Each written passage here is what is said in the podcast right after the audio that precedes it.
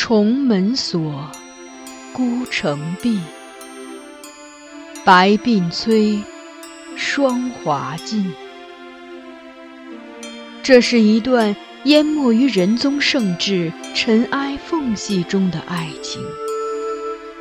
原本也可是风流少年郎，或极地登科，或闲云野鹤，却又于深宫长叹此生。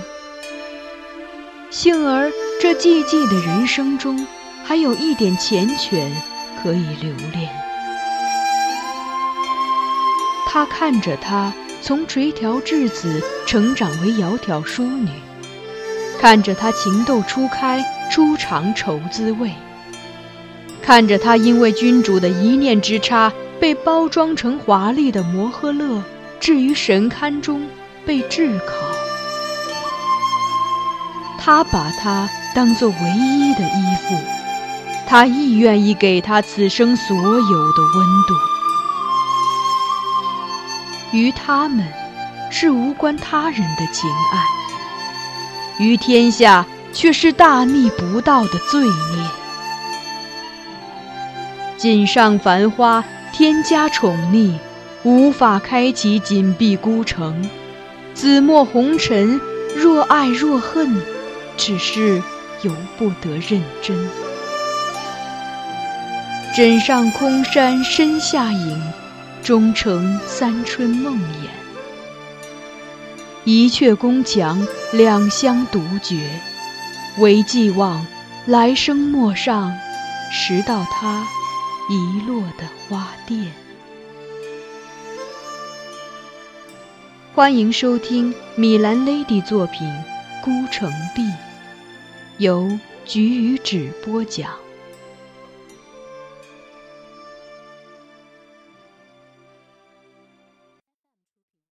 试读。金上与我一样，能感觉到司马光阻止我复职之事只是第一步。他肯定会继续请求金上再次将我逐出京城。为此，金上在仪凤阁中与苗仙妃私语许久，大概与他商量如何将我调离公主身边。但最后，苗贤妃非常反对，蓦地站起，凄声道：“不能再让怀吉离开了。现在的他就像是公主的麻药，有他在，公主还能有些安静的时候。如果他不在了，公主会痛死的呀！”或许金上也认同这个观点，他沉默下来，不再提此事。苗贤妃又愤愤道：“那司马光真是个刺儿头，老盯着公主的事不放，步步紧逼，简直让人气都喘不过来。官家不如把他外放，越远越好，省得他又再生事端，害了咱们女儿。”金上长叹。司马光忠良正直，德行无亏，哪里寻得出一丝错处？无故将他外放，势必朝野哗然，会掀起更大的风波。苗贤妃悬然道：“那官家日后处理公主的事，仍需处处看他的脸色吗？”金上想想道：“我把他调离谏院吧，不在其位。”他的话也许会少一点。于是他下旨将司马光升为知制诰。知制诰与翰林学士统称两制，分管外制、内制，为皇帝草拟诏令，职位清贵，又易于向上晋升。管阁之事，莫不以置身两制为荣。而且仅从俸禄上看，知制诰的钱粮也比谏官多得多。因此，世人都以为司马光会欣然接受任命，却不料司马光接连上表推辞，称自己才疏学浅，文采不足，不能胜任辞臣之职，恳请金上留他在谏院，让他继续做言官。起初，金上还道司马光这是升职前的例行谦辞，不改旨意，促他上任，而司马光居然又连续五六次上表，态度坚决。反复重申诏令文章非其所长，不敢领旨。最后，金上把他那厚厚一摞辞呈给苗贤妃看，两人面面相觑，无计可施。金上终日愁眉不展，只有在清醒时的公主面前才会露出一点温柔的微笑。他凝视公主的模样，终于让我领会到什么是舐犊情深。他的目光像一只柔软的手，总在尝试抚平女儿无形的伤口。除了考虑我的事，他们也很担心李伟会询问公主的归期。他们也不知在这样的状况下，公主与李伟的婚姻该如何维系。而李伟忽然主动提出了一个解决方案。他上书自和，说自己奉主不周，罪无可恕，恳请金上将他外放。苗贤妃大喜，力劝金上允其所请。金上考虑后也答应了，宣布以驸马都尉李伟之魏州，其母杨氏归李伟兄长李章处。燕国公主入居禁中，公主宅内臣随其回宫，其余诸色知应人皆散遣之。如此一来，公主实际便与李伟分居了。虽未离绝，但可使公主暂时从她厌恶的婚姻中摆脱出来。在金上做此决定之后，苗贤妃悄悄把这消息告诉了公主。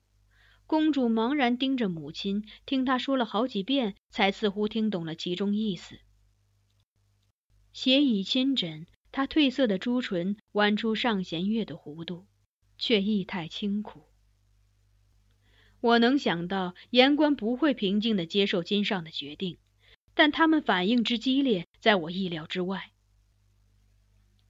今上让人在殿上宣读这个诏令之时，我原本在仪凤阁中与公主及嘉庆子闲聊。经我建议，苗贤妃把嘉庆子召入宫来陪公主两天。嘉庆子带来几卷崔白的画和他做的一些有趣的小玩意儿。在公主面前一一铺陈开来，请公主赏玩。其中有个锦盒，她却没有打开，瞟了我一眼，似有顾忌。而公主径直接了过去，略略开启盒盖看了看，便搁在身边，也不像是准备给我看。我想，也许是女孩闺中务实，便没有多问，只与他们一起欣赏别的物品。少顷，有内侍从金上侍朝的垂拱殿过来，对我道：“官家请梁先生即刻上殿。”我不免错愕，怎么也未想到皇帝会在视朝之际宣我上殿。公主听见，立即很关切的问：“爹爹让怀吉去做什么？”内侍踟蹰道：“臣也不知。适才官家在跟一些谏官、抬官讨论驸马补外的事。”那些官儿提到了梁先生，所以官家命臣来传宣梁先生。公主十分不安，起身靠近我，拉紧了我的袖子。我给他一个安慰的微笑，轻轻把衣袖从他手中抽出，和颜道：“没事的，我去去就来。”我阔步朝外走，走到阁门处，忍不住回头，见公主跟上几步，扶着廊柱目送我。蹙眉凝眸，亦极凄惶。我到垂拱殿时，见殿中已有多人出列，有谏官，有抬官，有的站着，有的跪下，都屏护低首，神色凝重。看来进行的又是一场台谏联合的庭政。而御座中的金上侧手朝一旁，耳郭赤红，双手紧握御座扶手。手背上青筋突现，是愤怒至极时才会有的样子。我进到大殿正中，未及下拜，金上已豁然回首，挥袖一指我，扬声对众人说：“你们好好看看，这就是你们逼朕去杀的人。从他的眼中，你们可能看出一丝坚定邪气；从他的身上，你们可能感知到一点祸国殃民的气息。”陛下，立即有人上前回应。我不必一目，只听声音已知他是司马光。中间岂可以外表分辨？人心之所以叵测，也因坚定之人可能会有温良的皮相。那么你们再仔细看他。金上道：“所谓日久见人心，他此前曾在前省服役多年，你们多是馆阁出身。”或多或少有过与他接触的机会。今年朝会庆典也可能见过他。请你们仔细想想，你们所见的他，可曾犯过一点错？你们说他罪恶山积，当服重诛，那就请你们列出他的具体罪状。只要有切实证据，哪怕只是一桩，朕都会依照你们所说的将他诛杀。群臣语塞，眼光都在我身上逡巡着，但均未开口回应金上，连司马光暂时都找不到反驳的话。须臾，有个穿绿袍、抬棺模样的人出列，禀护躬身道：“陛下说梁怀吉无罪。”但此前他又以罪贬谪至西京，若怀吉无过，岂会至此？陛下曾亲自颁布放逐他的诏令，而今又称其无罪，岂非自相矛盾？这话令金上难以驳斥。他斜睨着眼，开始打量面前这位三十多岁的低品阶抬官，问：“你是何人？”抬官欠身道。臣是监察御史李行，傅瑶瑜。见金上无语，傅瑶瑜又道：“驸马都尉李伟至魏州，事出仓据，惊骇勿听。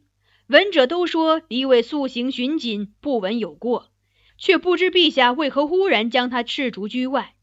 而梁怀吉本已罪折，却又非时召还，朝廷事体乖戾莫过于此。”李伟夫妇之事原不为外人所知，如何处理，应由陛下父女自己决定。奸臣本不当开说，但如今驸马无过而被遣，内臣有罪而得还，闻者惊诧之余，都在猜测其中原因。臣相信公主自幼蒙陛下悉心教导，娴雅淑慎，不会有失礼之举。但万口急急，传香积义，福谤滋生，在所难免。故臣恳请陛下保全公主姻缘，不使驸马捕外。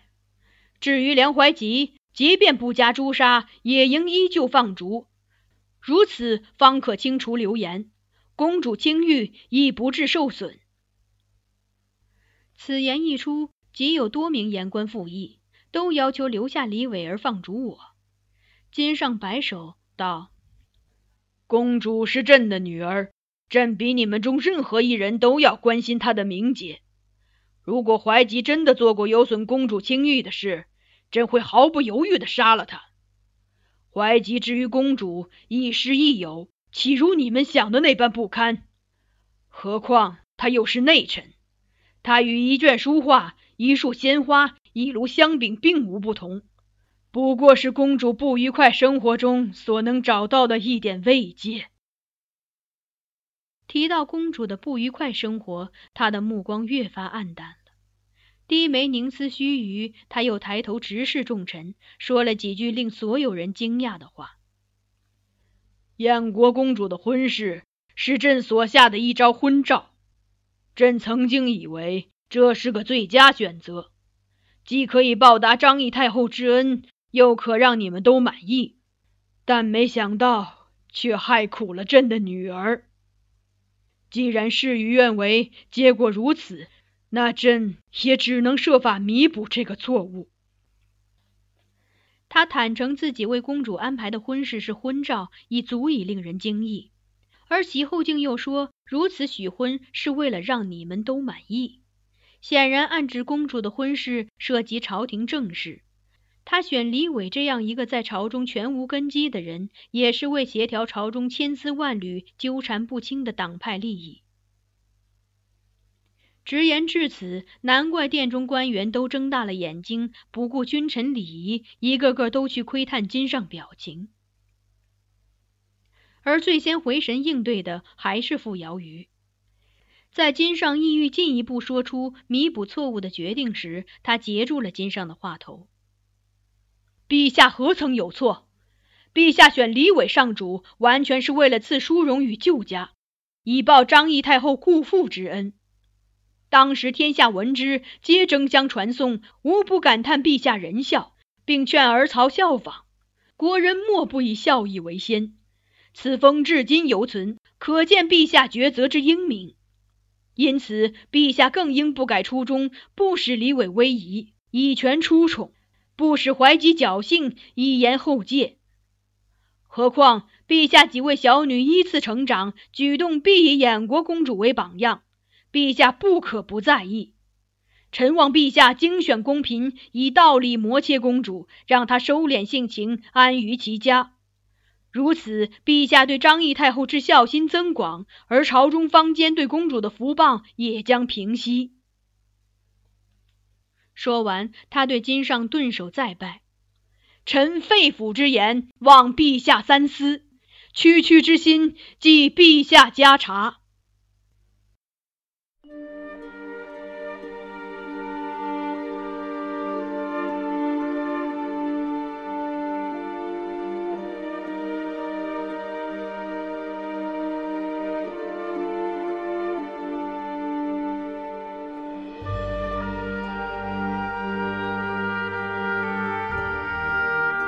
您刚才收听到的是菊与纸播讲的有声小说《孤城闭》，欢迎继续收听。